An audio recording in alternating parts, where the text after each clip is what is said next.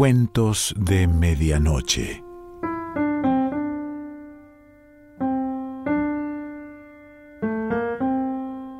El cuento de hoy se titula Conservas y pertenece a Samantha Schweblin.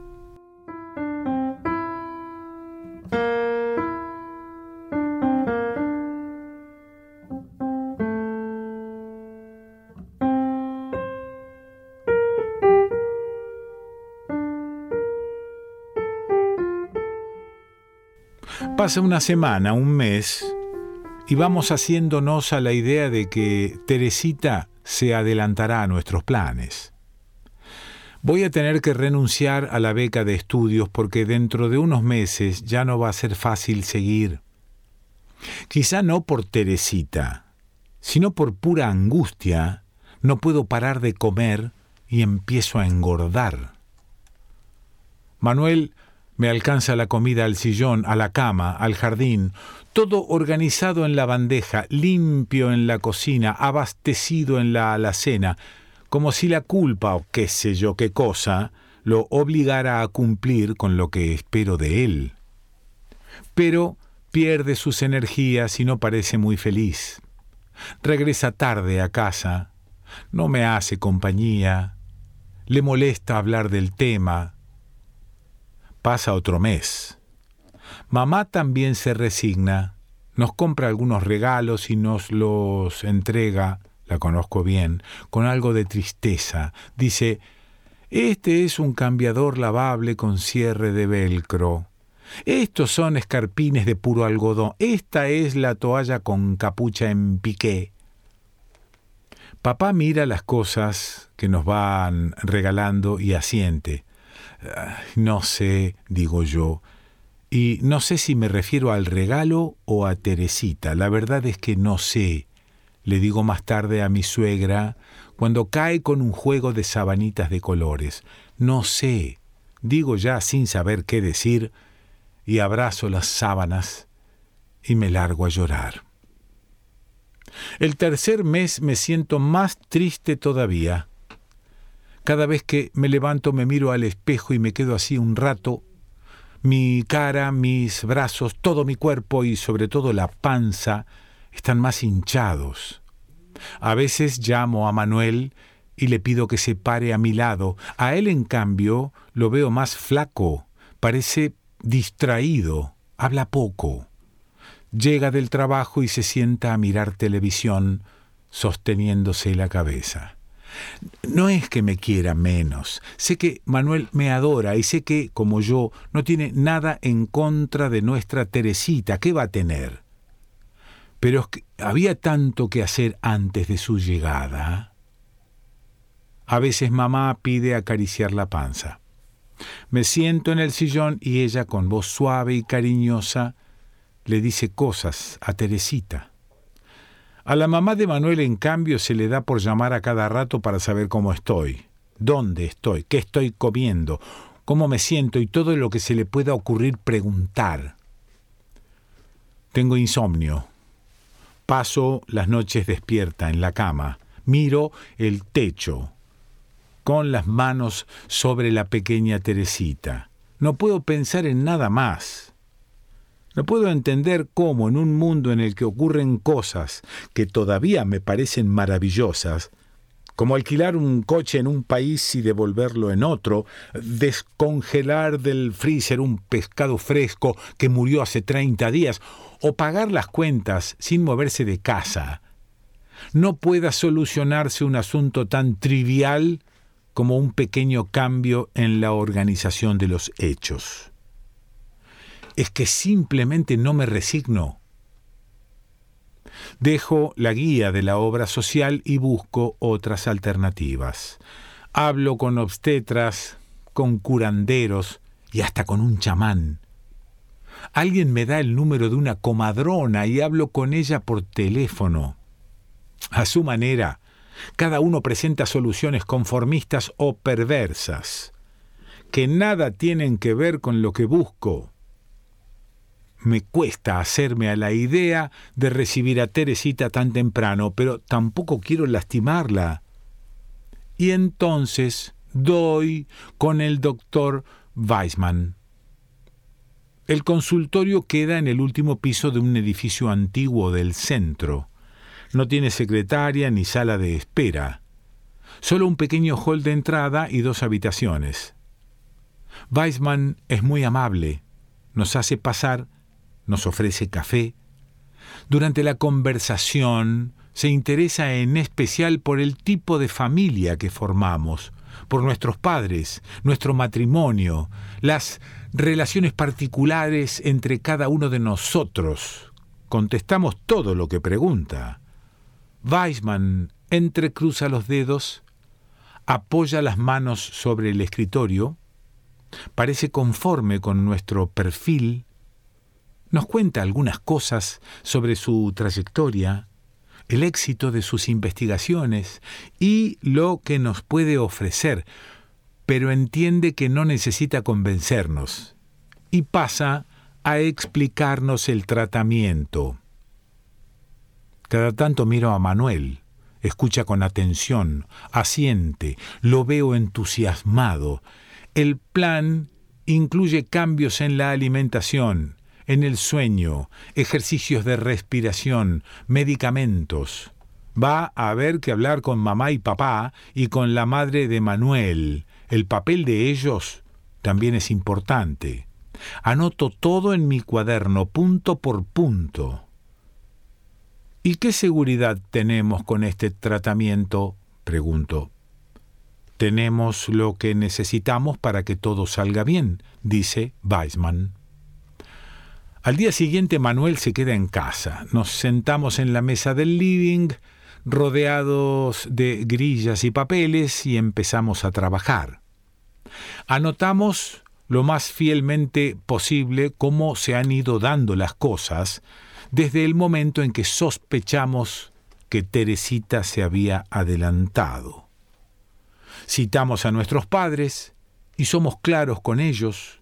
El asunto está decidido, el tratamiento en marcha y no hay nada que discutir.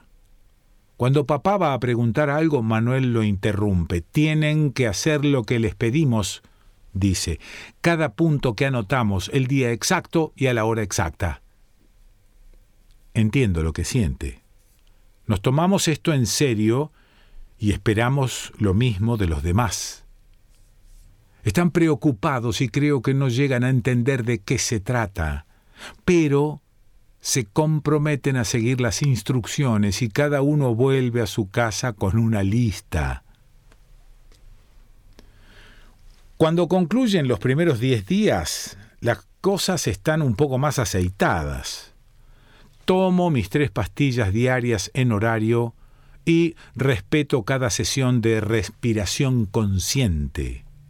La respiración consciente es parte fundamental del tratamiento y es un método de relajación y concentración innovador, descubierto y enseñado por el mismo Weisman.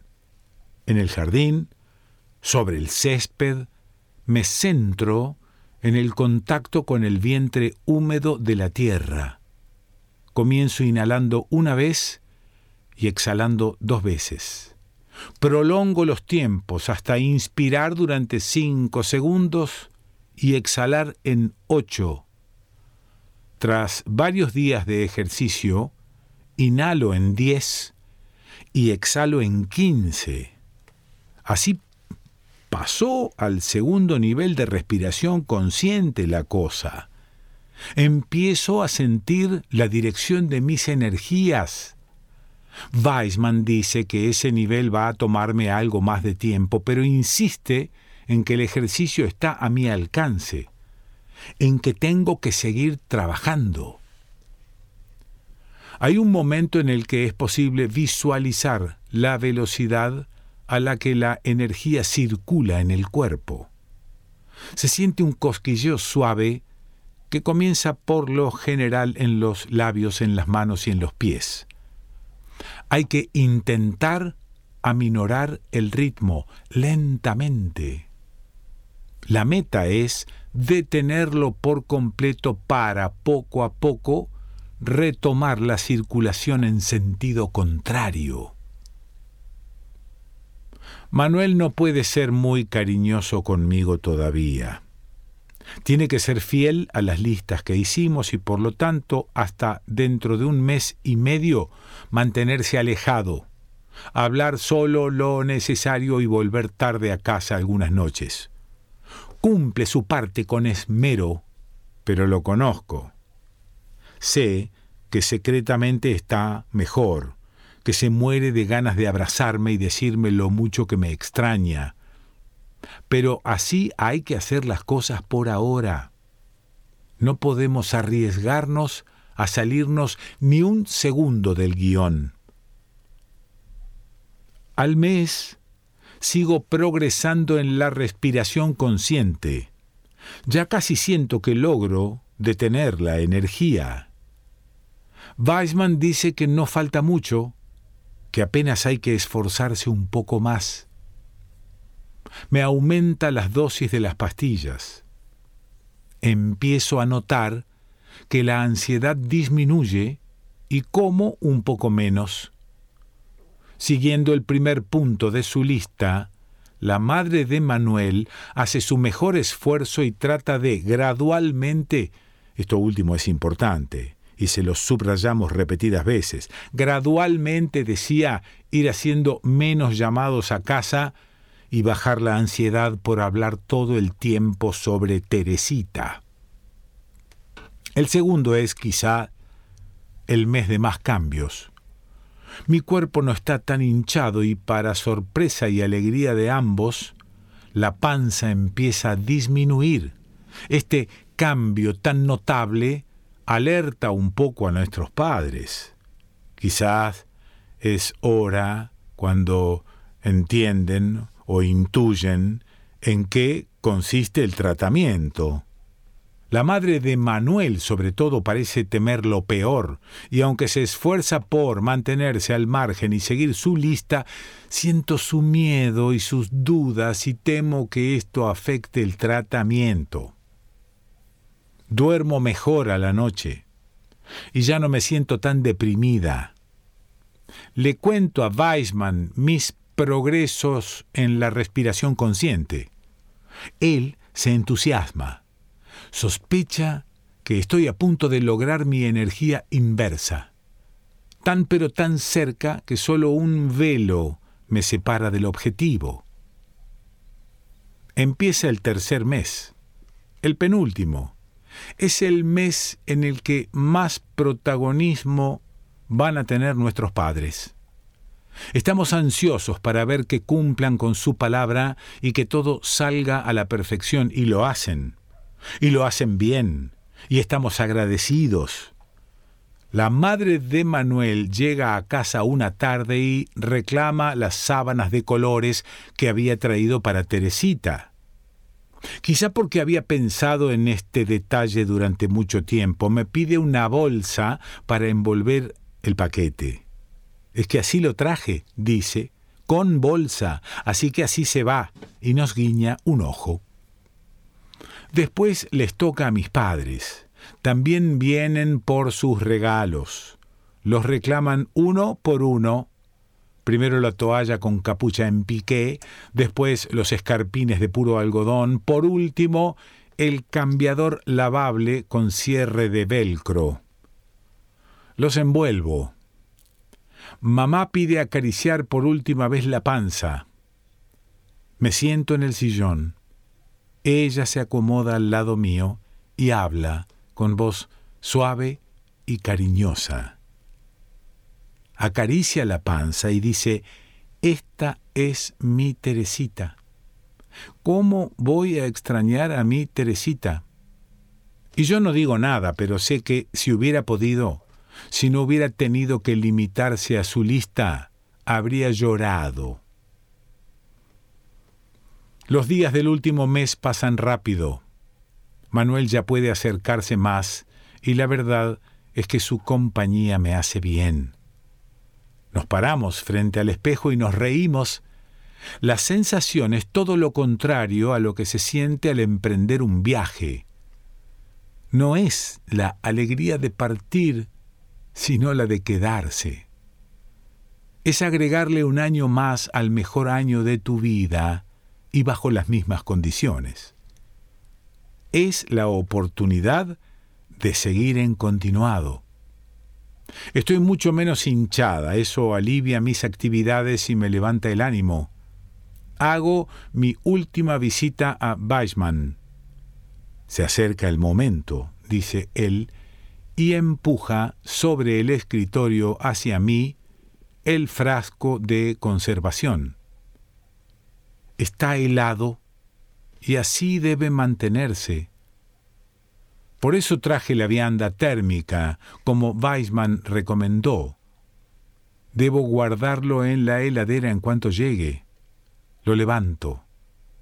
El agua es transparente pero espesa, como un frasco de almíbar incoloro.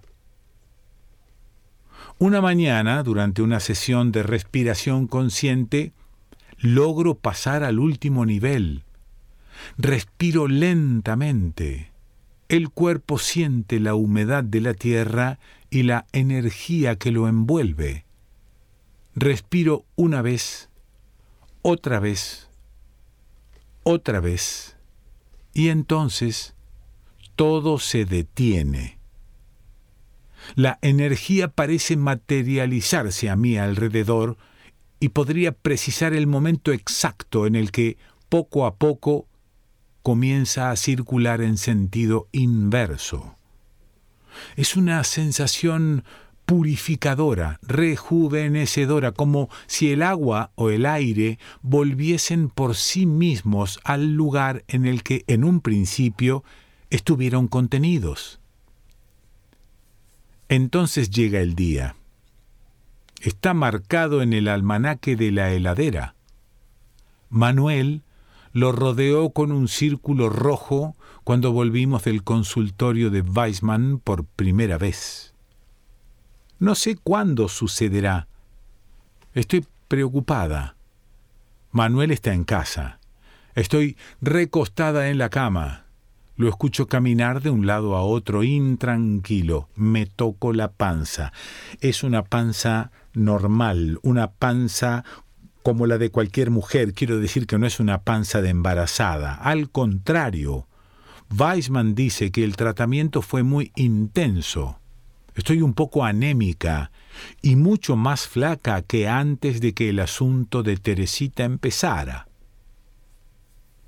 Espero toda la mañana y toda la tarde encerrada en mi cuarto. No quiero comer ni salir ni hablar.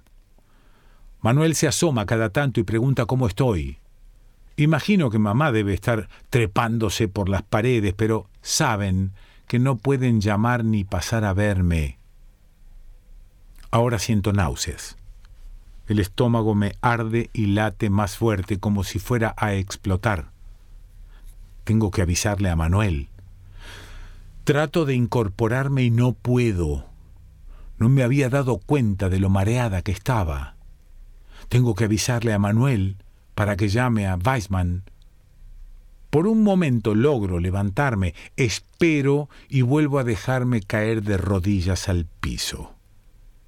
Pienso en la respiración consciente, pero mi cabeza ya está en otra cosa. Tengo miedo. Temo que algo pueda salir mal y lastimemos a Teresita. Quizá ella sepa lo que está pasando, quizá todo esto esté muy mal. Manuel entra en la habitación y corre hasta mí. Yo solo quiero dejarlo para más adelante, le digo. No quiero que... Quiero decirle que me deje acá tirada, que no importa, que corra a hablar con Weisman, que todo salió mal, pero no puedo hablar. Me tiembla el cuerpo, no tengo control sobre él. Manuel se arrodilla junto a mí, me toma de las manos, me habla. No escucho lo que dice, siento que voy a vomitar, me tapo la boca. Él reacciona, me deja sola y corre hacia la cocina. No demora más que unos segundos. Regresa con el vaso desinfectado y el envase plástico que dice Dr. Weisman rompe la faja de seguridad del pico, vierte el contenido translúcido en el vaso.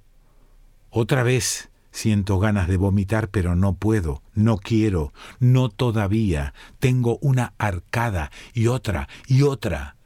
Arcadas más violentas que empiezan a dejarme sin aire. Por primera vez pienso en la posibilidad de la muerte. Pienso en eso un instante y ya no puedo respirar. Manuel me mira, no sabe qué hacer. Las arcadas se interrumpen y algo se me atora en la garganta. Cierro la boca y tomo a Manuel de la muñeca. Entonces siento algo pequeño, del tamaño de una almendra. Lo acomodo sobre la lengua. Es frágil. Sé lo que tengo que hacer y no puedo hacerlo. Es una sensación inconfundible que guardaré hasta dentro de algunos años. Miro a Manuel, parece aceptar el tiempo que necesito. Ella nos esperará, pienso. Ella estará bien hasta el momento indicado.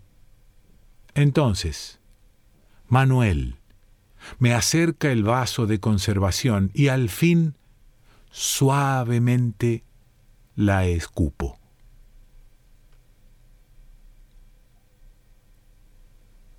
Samantha Schweblin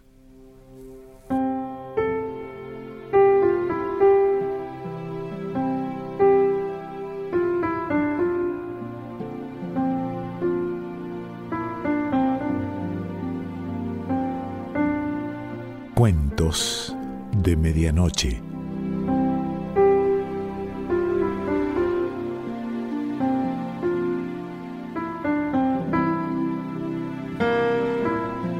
Selección Pancho Mondino. Idea y lectura Quique Pessoa.